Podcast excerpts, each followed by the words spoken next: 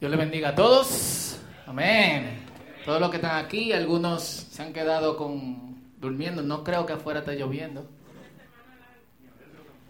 Y fin de semana largo, pero nada, cada vez que llueve me acuerdo de un hermano cuando estábamos en el grupo de jóvenes, donde empezó el círculo, que él oraba por su, por su novia y cantaba, Dios manda rubia, manda la rubia. Se casó con una morena. Eh, pero estaba muy contento, el Señor le mandó lo que él necesitaba. Eh, antes de entrar al tiempo del mensaje, mi nombre es Fausto Liriano. Para los que están aquí eh, por primera vez, gracias eh, de verdad y espero que se sientan cómodos y en, en casa también. Hablando un poquito sobre, sobre Cotuí, algunos de los que son miembros estuvieron en el En Común y saben que tenemos una escuela en Cotuí con unos poquito más de 100 niños eh, que son patrocinados a través de, eh, del círculo. Y una de las cosas que ha estado en nuestro corazón, ¿Mm? patrocinados, pues no es una cuestión personal realmente. Eh, pero queremos que lleguemos ahí. La cuestión es que una de las preocupaciones que, que expresamos en el en común es el asunto de subir los sueldos de los profesores. Y hasta ahora hemos pensado durante varios años, y voy a dejar esa idea en, en ustedes, que algunos de nosotros podamos patrocinar a algunos de estos niños, de modo que nosotros podamos subir el sueldo de, de los profesores. Así que vamos a estar hablando de, de eso. Lo digo aquí para comprometerme con seguir darle seguimiento al, al asunto. Y yo sé que no es tan, tan difícil. Con dos veces que usted deje de ir a Burger King o a McDonald's o a Domino's, eh, se resuelve eso. No podemos calentarnos, no podemos calentarnos. Eh, así que ya, ya Benjamín te entrenado. Domino's es su pizza favorita, Luis, ya tú sabes. ¿En serio? No. ¿Eh? No dejen de ir a Domino's, ¿eh? Claro. Así que, nítido. Y eh, el mensaje de hoy es importante por tres razones. Yo me oigo un poquito alto, yo creo que me pueden bajar un poquito de aquí, gracias. ¿Eh? Eh, es importante por tres razones. La primera razón es, la vida cristiana es, es difícil. Nosotros nos necesitamos unos a otros. Yo no conozco un cristiano autosuficiente. Y el cristiano que se la da de autosuficiente termina apartado del Señor. Eso es, eh, su silencio me dice sí. Segundo, nuestra cultura, la cultura dominicana, no sé en otras partes, porque vivo en, Santo Domingo, pero nuestra cultura está cambiando. Y lo que era una cultura de gente amable, gente afable, gente que te recibía, eh, ha hecho... Y se, está- se ha transformado violentamente de la noche a la mañana en una cultura individualista. Y yo tengo que decir esto, algunos de ustedes yo se lo conté, pero me sorprendió muchísimo. Eh, la semana pasada, el sábado, Noelia y yo teníamos que salir al cumpleaños de Helen para después ir a buscar al aeropuerto a Michael, que iba a dar clase en el Instituto Bíblico en la semana.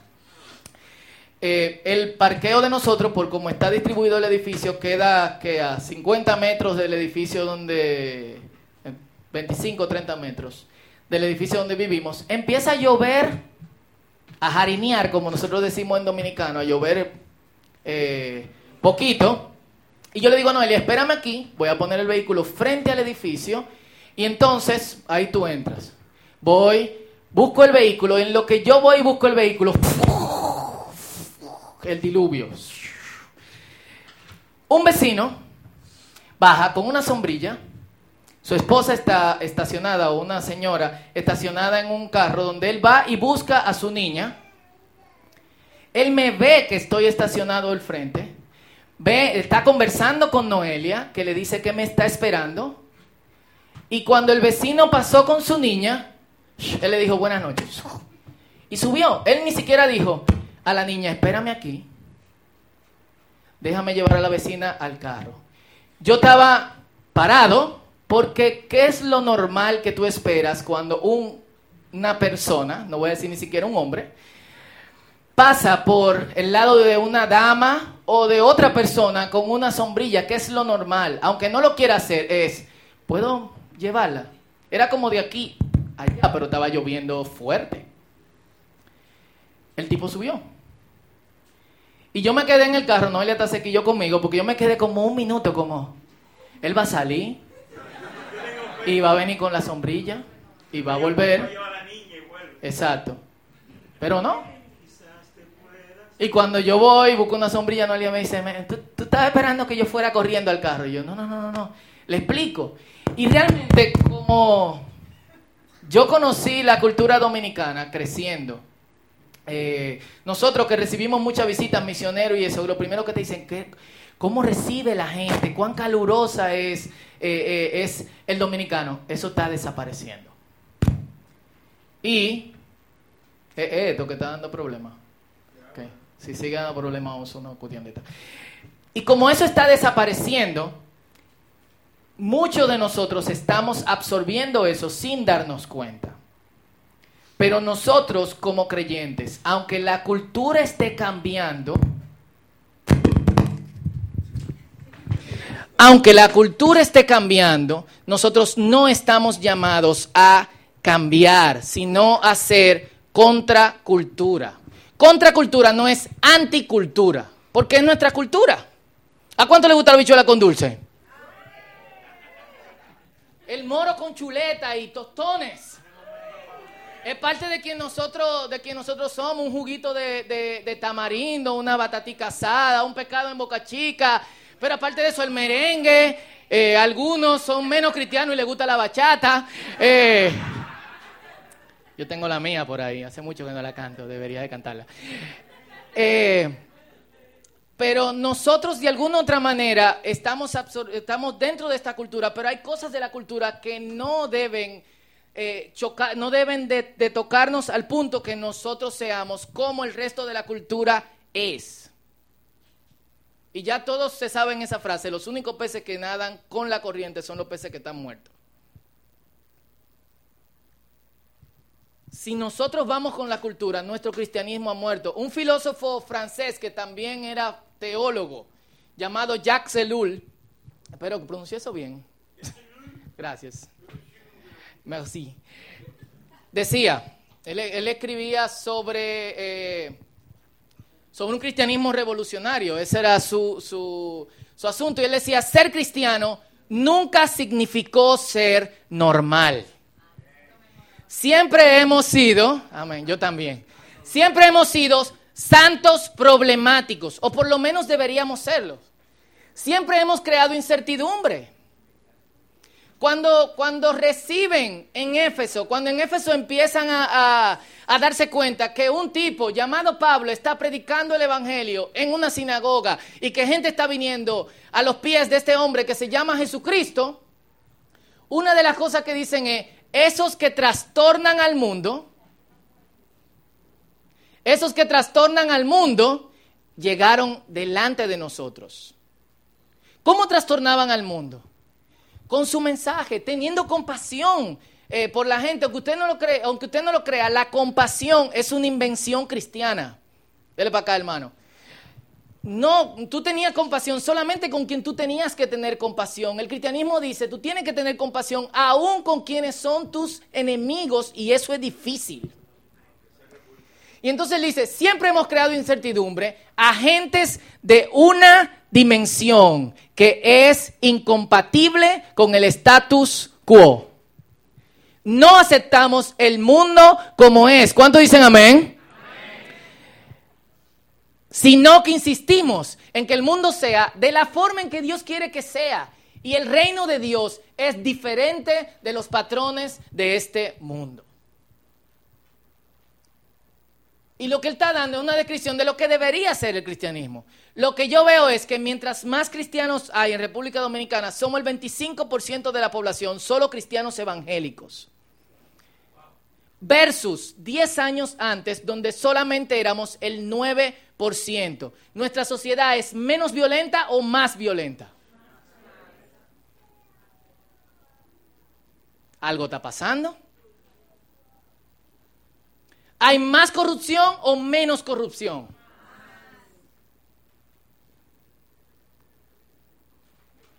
¿25%?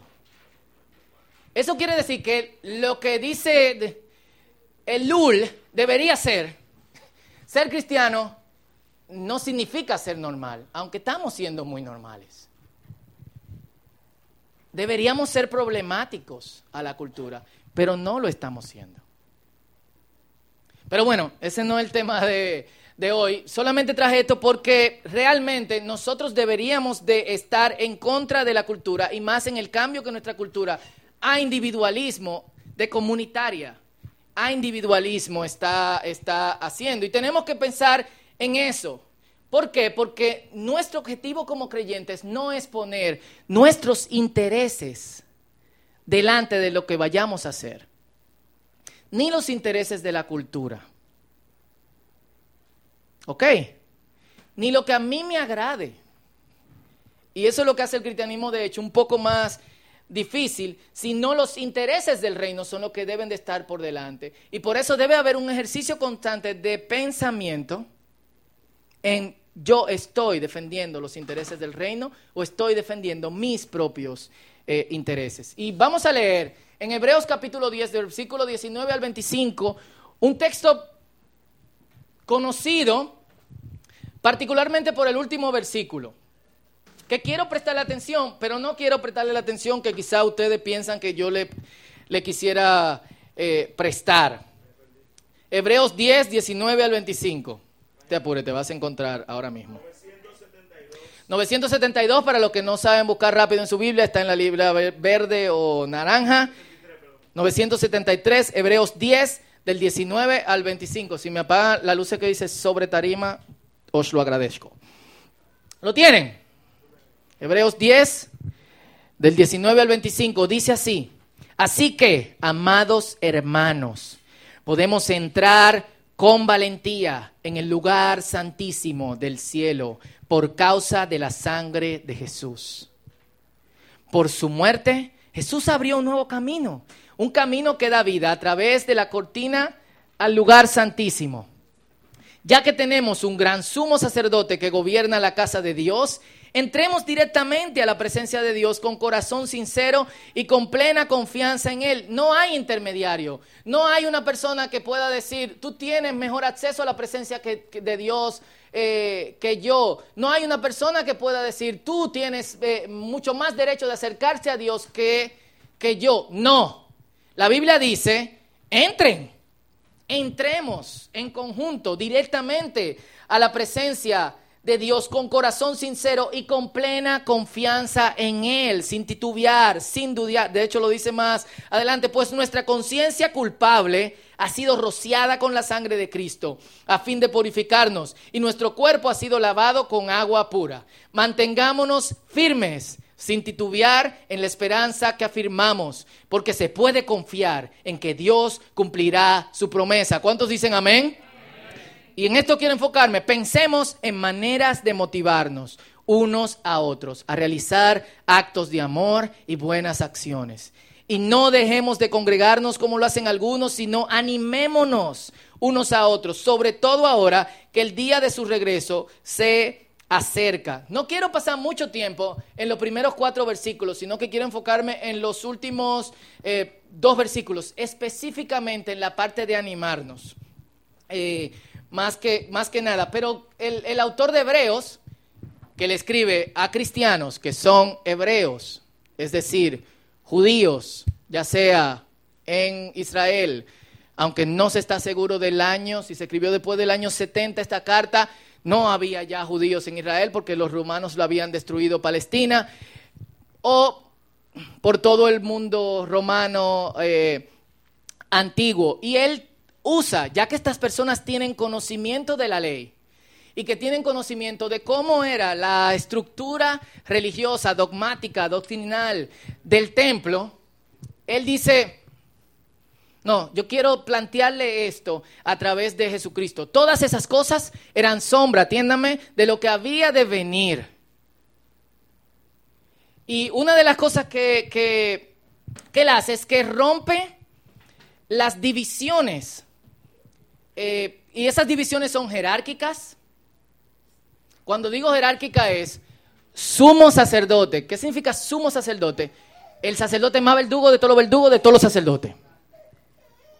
Sacerdote, ¿qué significa sacerdote? Los que están por debajo de los del sumo sacerdote.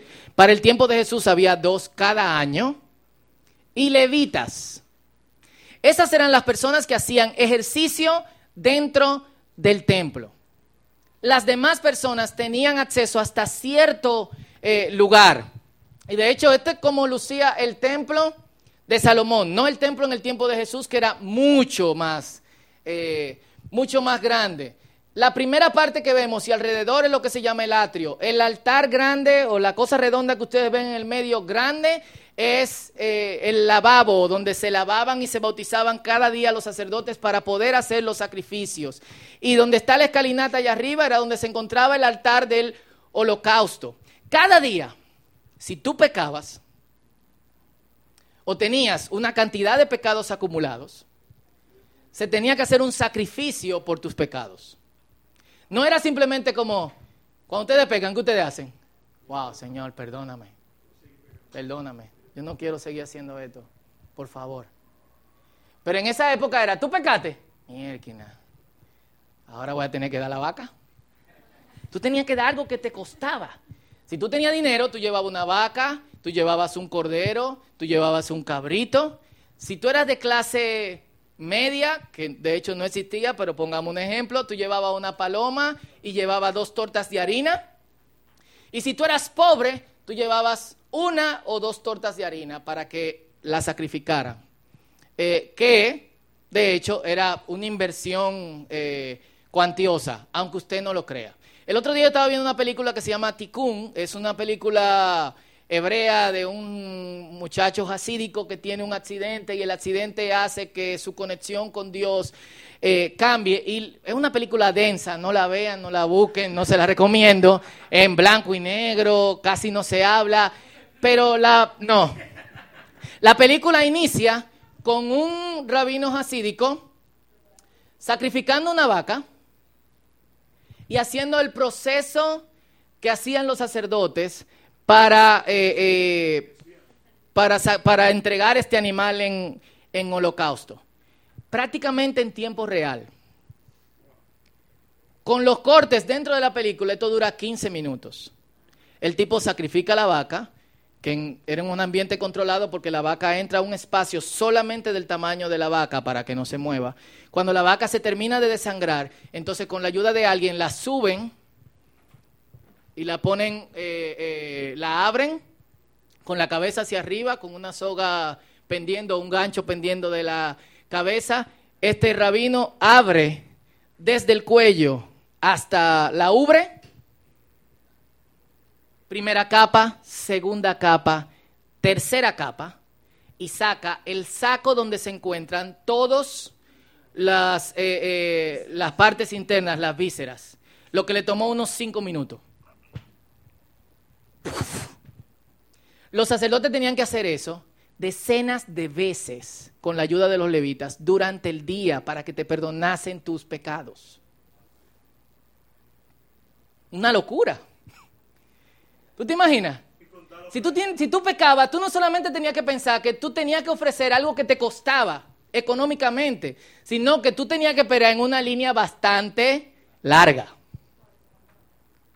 Bueno, había bien olor, había olor a churrasco y todo lo demás, pero era impresionante. Entrar al templo era una experiencia multisensorial, porque tú olías, tú veías el sacerdote con la vestidura blanca, pero llena de sangre, de grasa, eh, el olor del sacrificio, el sacar la ceniza fuera, era una cuestión eh, laboriosa. Y el templo, todo eso se hacía en el atrio, tenía dos partes más.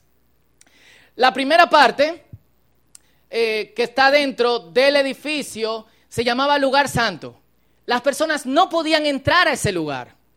Solamente podían entrar los sacerdotes y los levitas que cambiaban el pan de la preposición y el aceite de las lámparas que siempre debían estar encendidas. Y ese lugar, ese lugar santísimo donde se encontraba el arca del pacto que tenía dentro los, eh, las tablas de la ley, una copita de maná y la vara de Aarón que eh, siempre, estaba, siempre estaba verde. Ahí solamente entraba el sumo sacerdote una vez cada año. en su vestidura con campanitas y amarrado con una soga a la cintura, porque si su relación con Dios estaba mal, moría. Si las campanas no sonaban, cuando veían que, la, que las campanas no sonaban, alaban. Si no sentían que alguien alaba de vuelta, entonces sacaban el cuerpo muerto del sacerdote. ¿Eh? Hoy hubiesen chequeado su, eh, su Facebook. En tiempo de Jesús había una cortina que dividía el lugar santo del lugar santísimo. Cuando Jesús murió, la cortina se rompe. Y este no es un lugar que usted tenga acceso a él. Si usted iba al templo y tú decías, voy para el lugar santísimo. ¿A dónde va? Yo adoro a Dios, yo tengo acceso al lugar santísimo. No, no, no. ¡Seguridad! Y seguro te mataban o te cortaban, eh, eh, te degollaban ahí ahí mismo. De hecho, si tú no eras judío y entrabas al atrio, estabas condenado a muerte. Ese era el punto. El autor de Hebreo en la primera parte está diciendo, así que amados hermanos, entremos con valentía, no al atrio, no al lugar santo, no al área donde está el templo, ¿a dónde? Al lugar santísimo, donde está la presencia de Dios. No importa si somos ya no hay sumo sacerdote, ni sacerdote, ni levita. Cada vez que alguien me dice, voy a orar por tu hijo para que sea un levita, el Señor le digo, no, no, no, no, no, no ore por eso. Porque la Biblia dice que todos somos reyes y sacerdotes delante del Señor. Entonces, ¿qué tú me estás diciendo? Que una persona tiene más acceso que otro. Es lo que usan algunos líderes religiosos para presionar a, a alguna gente. El autor está diciendo, entren sin titubear, tienen acceso. ¿Están conmigo? a la presencia de Dios y ustedes deberían de sentirse alegres por eso. Yo no tengo que estar aquí, ni tengo que orar por ti cuando tú puedes orar y acercarse directamente eh, a Dios. Vuelve la semana que viene porque es importante que no dejemos de congregarnos como muchos tienen por costumbre. Pero el punto es que como pastores, y algunos se ponen nombres más eh, apóstoles, patriarcas, hay querubines, el próximo paso siempre yo digo que es Satanás. Eh, una cosa es que, que nosotros somos moderadores. ¿De qué? De este espacio. El texto, y lo invito a que quizá lo lean otra vez si tienen alguna duda, el texto no hace diferencia. El autor, que pudo haber sido Pablo, como pudo haber sido Apolos, eh, no dice, eh, cuando yo esté ahí, ustedes pueden entrar conmigo al lugar santísimo, sino que él dice, entremos con qué? Con confianza al lugar santísimo. En otra parte dice, entren al trono de la gracia. En otra parte dice, entren al espacio de descanso del Señor. Y para moverme a la, siguiente parte, tiene que haber un movimiento proactivo de nosotros a ese espacio. Y quizás ese movimiento no necesariamente tenga que ser físico, sino que tiene que ser una disposición de yo darme cuenta que yo tengo acceso a la presencia de Dios. ¿Cuántos dicen amén? ¿Cuántos están contentos por eso? No tan contento por eso. Qué cosa. Ahora, el pasaje se mueve a otra parte. A pesar de que podemos entrar tranquilos a la presencia de Dios y a pesar de que nosotros tenemos acceso directo a la presencia de Dios, los que estamos en Cristo todavía estamos en este mundo. Experimentamos dificultades. Eh, Michael puso el ejemplo la semana pasada de, que Jesús le dijo a los, los que no estaban, pueden escucharlo, buenísimo mensaje. Jesús le dijo a los discípulos, vayan en el bote hasta el otro lado. Y los discípulos estaban en el medio y Jesús estaba durmiendo del otro lado y después viene eh, caminando. Jesús lo dejó cogiendo lucha en el medio. Por lo menos era lo que ellos, eh, ellos pensaban. El, el, viernes, hablando en el, en el tiempo de, de, los matrimonios, de hecho, yo le decía a, los muchachos, le decíamos Noelia y yo, que nuestros primeros dos años de matrimonio fue como que Jesús no hubiese dicho, cruzan al otro lado en el bote, nos vemos allá y nos quedamos en el medio como dos años cogiendo más lucha que un forrecatre, como decimos los dominicanos. Pero Dios extendió su mano y estamos aquí. Nosotros pudimos decir, somos un matrimonio pastoral, estamos en el ministerio, ten misericordia de nosotros, pero cogimos lucha. No fuimos indistintos a esa lucha. Y yo no te puedo decir que como cristiano serás indistinto a esa lucha. Estamos expuestos a terribles condiciones. Vivimos bajo la presión que todo el mundo vive. Nos atracan. ¿A quién lo han atracado aquí? Levanten su mano. wow. ¿Eh? ¿Quiénes, ¿A quiénes han atracado? Wow. Ok. Vamos a antes de seguir con el mensaje. Está peligrosa la cosa. Y sufrimos todo lo que el mundo todo lo que el mundo sufre. ¿A quién no le ha dado ansiedad? Estrés. Entonces, ¿qué nos dice el pasaje? Que nosotros necesitamos animarnos. Y ese es, eh, eh, eh, es de hecho algo que nosotros vemos constantemente en los textos, en los textos bíblicos, y es donde yo quiero enfocarme en el día de hoy en el Nuevo Testamento y en el Antiguo Testamento constantemente encontramos versos animando a otros creyentes. Primera Tesalonicenses 5:14 dice, también les rogamos, hermanos, que animen a los de poco ánimo. ¿Quién sabe que tenía esa responsabilidad? Que apoyen a los débiles y que sean pacientes con todos. Hay silla aquí adentro, vengan para acá. Jalen para acá. Eh, le rogamos, hermanos, animen a los de poco ánimo, apoyen a los débiles y sean pacientes con todos. ¿Quién no tiene un hermano en la fe que está loco por soltarlo? Que toda la semana dice, ora por mí. Caí otra vez. Loco, deja esto. lo que tú quieres decirlo. Pero ¿qué dice la Biblia? Sean pacientes con todos. Otro texto de ánimo, segunda de Corintios 13, 11, crezcan hasta alcanzar la madurez. Otra vez que dice, anímense unos a otros, vivan en paz y armonía. Entonces el Dios de amor y paz estará con ustedes. En este texto hay un condicionante. Dios del Dios de paz va a estar contigo si tú te dedicas a animar a otros y a vivir en paz y armonía con otros creyentes.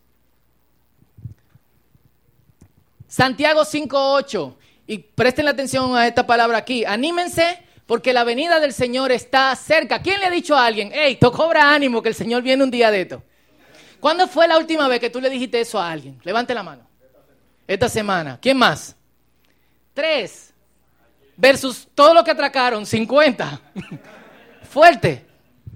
Hebreos capítulo 13, versículo 2 a 3 dice, hermanos, cuiden de que no haya entre ustedes ningún corazón pecaminoso e incrédulo. Yo soy responsable por mi hermano y mi hermana en Cristo, no yo el pastor. Ahí no está diciendo, hermanos pastores. Tampoco dice hermanos maestros. Tampoco dice hermanos que dirigen la alabanza en la congregación. No, dice que hermanos.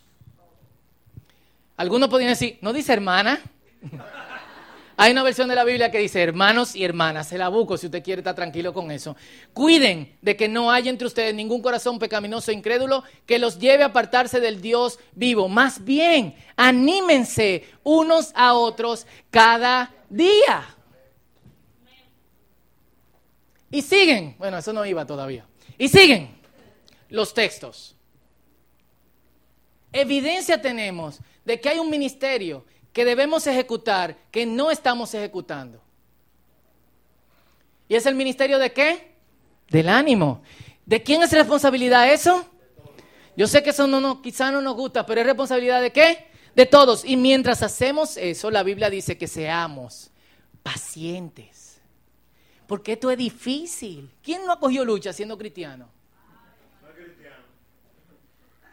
Esto es difícil. Entonces necesitamos ese espacio, ese tiempo entre, eh, entre nosotros. Y del pasaje que, leímos, casi todo el mundo lo único que utiliza es, no dejen de congregarse como algunos tienen por costumbre. ¿A quiénes le han dicho eso alguna vez? Pero le han dicho, anímense unos a otros. ¿Eh? Qué fuerte, ¿eh? Y de hecho, la palabra anímense eh, en griego, tanto en Santiago 5.8 como en Hebreos capítulo 10, versículo 24, es una palabra similar, una palabra en negativo, que se usa generalmente en negativo, a una palabra que nosotros tenemos en el español dominicano que es enchincharse. Cuando alguien se está enchinchando, cuando alguien está enchinchando, generalmente es negativo. Full. ¿Eh? Me está enchinchando. Pero yo estoy, yo, yo estoy ahí, tranquilo. Si dividimos la palabra enchinchar etimológicamente, viene de chincha, viene de en, que es eh, un, de hecho es derivado del latín, que significa sobre, y es transformado lingüísticamente en un verbo que puede ser tanto activo como estoy enchinchando, como pasivo, me están enchinchando. Sin embargo, el texto, que es de hecho, es como púyense, literalmente. Es como púyense, literalmente con una púa. El autor de Hebreo está diciendo, enchinchense, hacer obras de amor enchinchense para seguir reuniéndose juntos. Y generalmente se usan las palabras en este punto para exagerar el impacto del el texto. Porque si usamos esto generalmente en negativo, los que enchinchan generalmente consiguen lo que se están proponiendo. Y él está diciendo, eh, miren, sean tan molestosos, pero animen. Animen.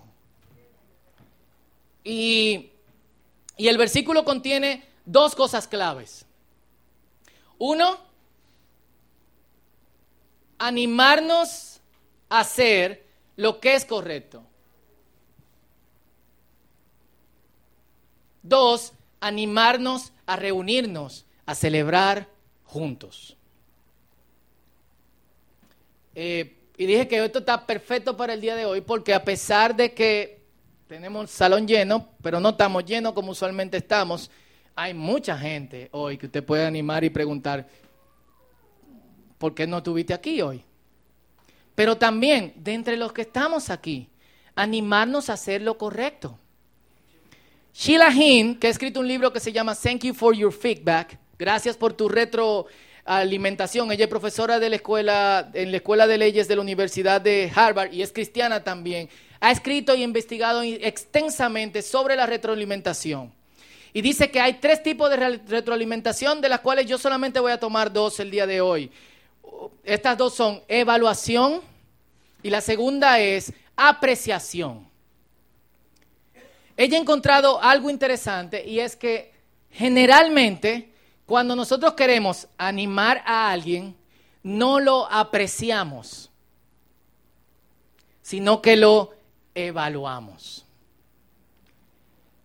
¿Qué ella quiere decir con eso? Si alguien te dice, toma este, este texto y dice, no dejando de congregarse como algunos tienen por costumbre, sino anímense y lo que sea, tú dices, wow, yo tengo que hacer lo que la Biblia dice.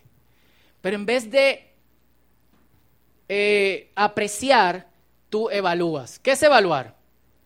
¿Cómo tú estás, Ramón? Qué bien. ¿No te vi en el culto hoy? ¿Eh? ¿Dónde tú estabas? ¿En la playa? Tú sabes lo que le pasa a aquellos que no se congregan. ¿Eh? Sí, sí. Oye, dije, que estaba enfermo en la casa. Yo vi que estaba en la playa en Facebook. Sí, acuérdate que también los creyentes no debemos hablar mentira. Acuérdate. Sí. Y nada, te veo en el culto la semana que viene. Ánimo, hermano. Dios te bendiga. Cuando nosotros se supone que tenemos que apreciar, evaluamos. Y nosotros eh, hacemos, le levantamos el ánimo al otro, diciéndole lo que tiene que hacer, pero diciéndolo de la manera eh, incorrecta. En vez de apreciarlo, en vez de tratar de lograr cierta empatía con esa persona para levantar su ánimo, ¿qué nosotros hacemos? Evaluamos las diferentes razones por las cuales esa persona pudo estar aquí o no estuvo estar aquí hoy. Evaluamos las diferentes razones por las cuales esa persona pudo o no estar pecando. Evaluamos las diferentes razones por las cuales esa persona está o no actuando como un creyente debe de actuar. Y entonces, golpeamos. Yo lo he hecho. En amor. Y cuando te dicen, loco, pero tú estás siendo muy duro conmigo, tranquilo, te estoy salvando de ti mismo. Es, por tu bien, en amor. Yo tengo que decirte esto en amor. ¡Ayuki! Y te asesinan, en amor. En amor, eso es muy bueno con ese tipo de, de, eh, asesinato. Y, eh, eh, y de hecho, todos hemos experimentado este tipo de cosas. En mi vida cristiana y en mi vida como pastor, yo he experimentado el nivel de evaluación más que cualquier otra cosa. Pero muy pocas veces he experimentado el nivel apreciación.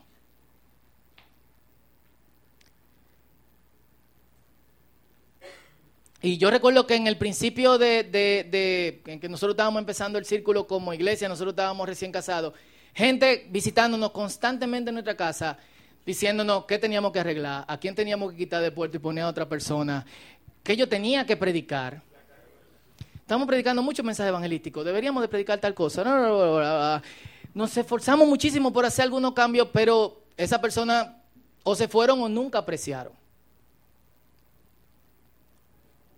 Y en nuestra vida como creyentes, quizás usted también ha experimentado cuando está flojo espiritualmente, momentos en que otros te evalúan como cristiano. Y la evaluación es correcta, acertada. Pero si tú estás tirado en el piso y en lucha, no es lo que tú necesitas en ese momento. Quizá lo que tú necesites es una mano. Quizá tú no quieres pecar. O estás en el piso. Quizá tú estás luchando con congregarte. Y no es tan fácil como decir, hoy no voy. Entonces el asunto es complicado. Leonela quiere decir algo.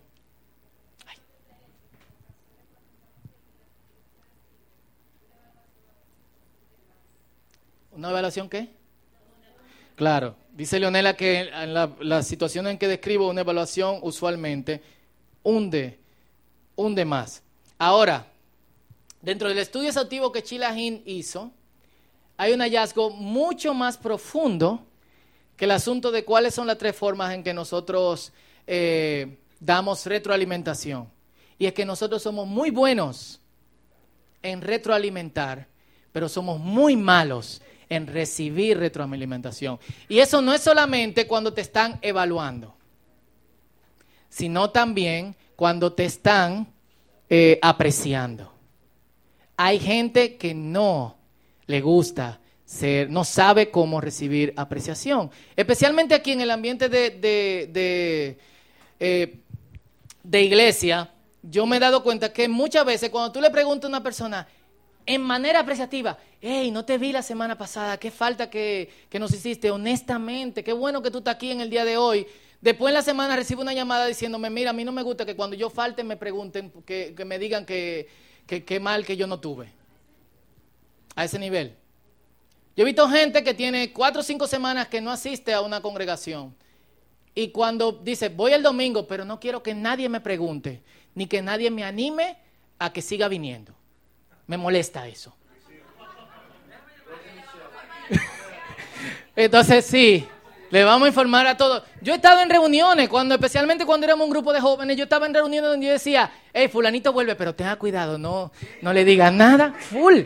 No le digan porque no le gusta. Y fulanito entraba y después decía, mira, yo no vuelvo porque nadie, todo el mundo hizo como que yo no estaba. Y la Biblia dice, por eso la Biblia dice, tengan paciencia con todos. Cool. Entonces, preguntas. Preguntas. ¿Cuándo fue la última vez? Es una pregunta retórica porque tenemos solamente tres minutos. ¿Cuándo fue la última vez que le dijiste a alguien que no viste en un servicio o que viste que quizás su relación con Dios no estaba bien? O que viste que patrones que está tomando en su vida son peligrosos. ¿Cuándo fue la última vez que llamaste a esa persona, le escribiste o te juntaste para animarlo, para animarla? Pregunta. Retórica.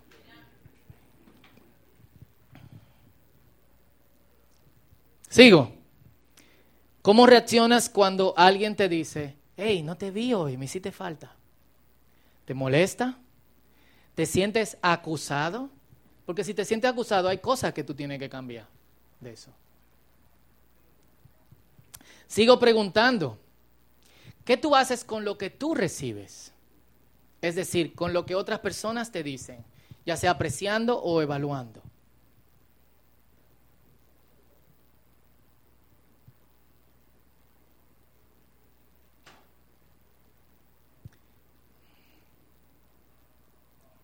Y si vamos a crear, eh, de hecho, si no sabemos cómo recibir apreciación, no vamos a creer que otros necesitan ser apreciados.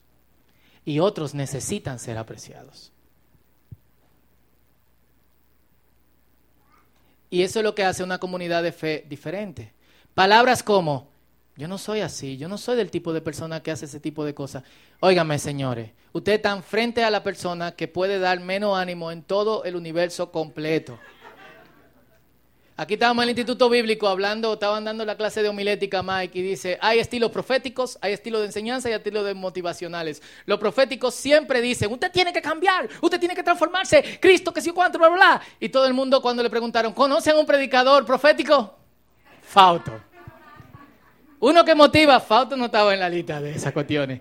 Hasta mi hija tiene más motivación que yo. El otro día estaba abriendo la puerta y, me estaba dando trabajo porque tenía cosas en la mano y Daniela estaba del otro lado y dice, vamos papi, tú puedes, tú puedes. Increíble. Tú puedes, papi. Entonces, eh, y tú puedes decir, es que yo no creo que otra persona necesiten eso. No importa lo que tú creas. Si tú no lo haces por convicción, hazlo por obediencia a la palabra. La Biblia dice, si me amas, guarda mis mandamientos. Aquí no nos están dando una sugerencia. Aquí no están diciendo, esto es lo que ustedes tienen que hacer. Full. Y ahí me salió el profeta. y de hecho, es exactamente lo que Jesús hace con las bienaventuranzas. Jesús está frente a un grupo de gente que son el tipo de gente que no son, que no encajan con el patrón religioso de la época.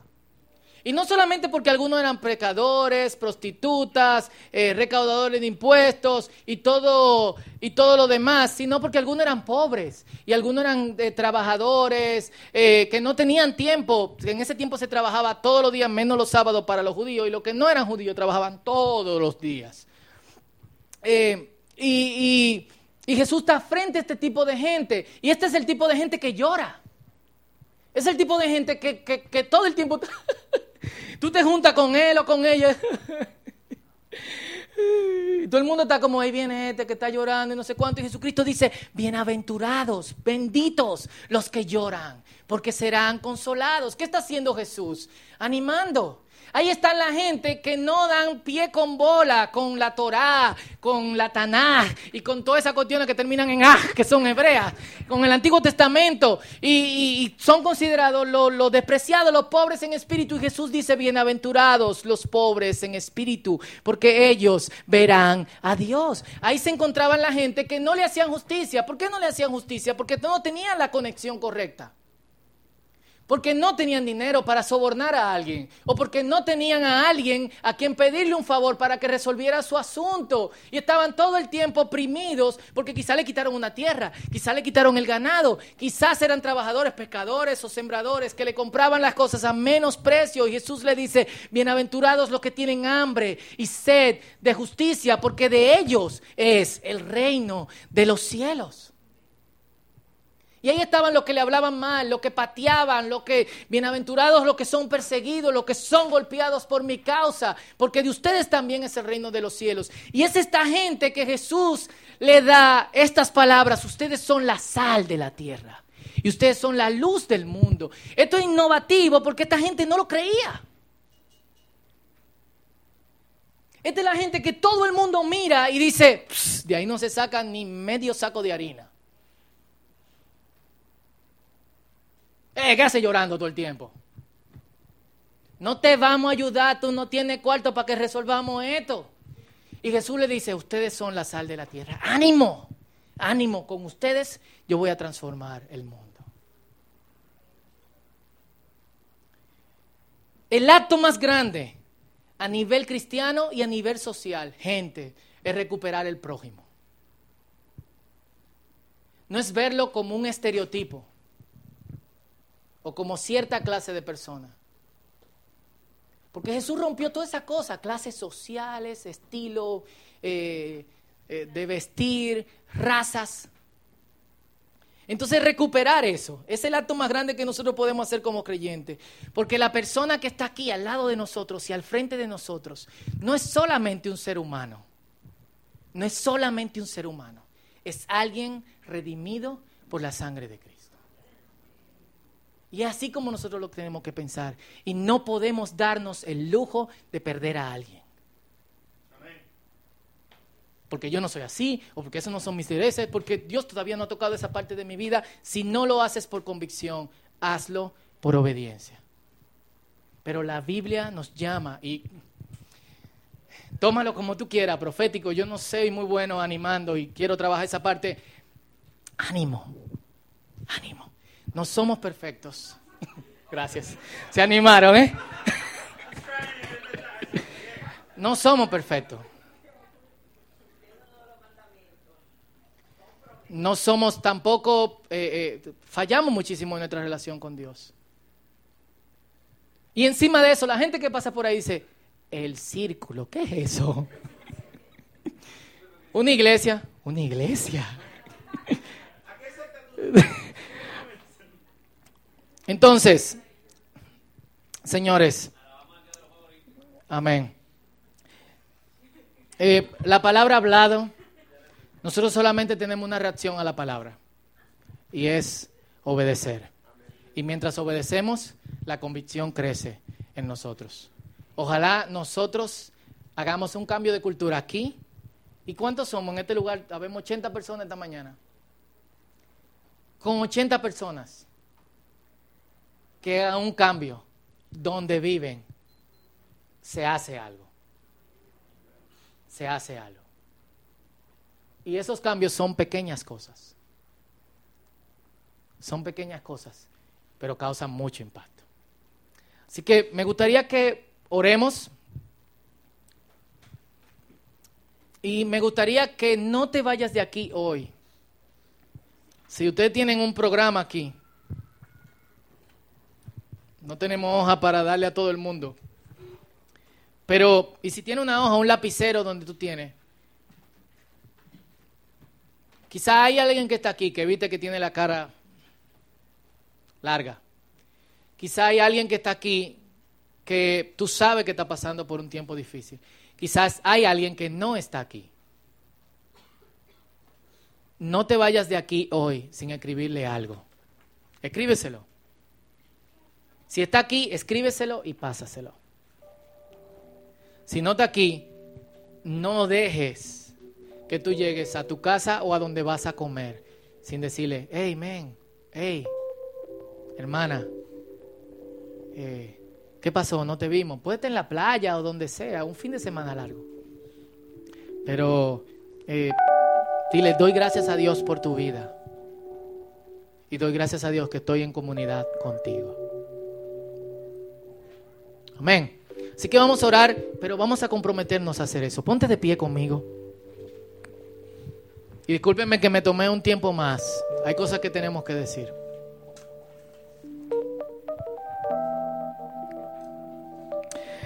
Señor, gracias. Gracias porque ¿quiénes somos nosotros? ¿Quién soy yo para estar aquí de pie diciendo esto? Sin embargo, los que estamos aquí, tú nos has dicho, benditos, benditos los que buscan la paz, benditos los que lloran, benditos los que se quejan porque nadie le hace justicia, benditos son los que se le hace violencia porque yo estoy actuando a favor de ellos. Los que estamos aquí, a pesar de nuestras faltas, nuestros errores, el apóstol Pablo dice en 1 Corintios que somos vasijas de barro, donde tú has puesto un gran tesoro, tu Espíritu Santo. Y hoy agradecemos eso, Señor. Y yo te pido que tu Espíritu nos mueva y nos compele a ser gente que dé ánimo, a ser gente que levante, a ser gente que, que ayude a otros a no entrar en pecado, a salir del pecado, a ser constante en su relación contigo, Señor. Pero encima de eso oramos por nuestro país, nuestra isla tan hermosa, de gente tan linda, sonriente, que se daba el uno por el otro. ¿Cómo está cambiando, Señor? Y aunque quizás no nos hemos dado cuenta, lo vemos cuando manejamos, cuando hacemos una fila, cuando compramos algo. Lo vemos cuando caminamos por el parque y nadie se dice buenos días, buenas tardes, ¿cómo está? Ayúdanos a ser contracultura. Aquí estamos los que no somos normales los que tú has encomendado para romper el status quo. Aquellos que no quieren que el mundo sea como es, sino que quieren el mundo como tú quieres que ese mundo sea. Toda gloria y toda honra es para ti, Señor. En el nombre poderoso de Jesús. Y todos dicen, amén. Vamos a adorar al Señor.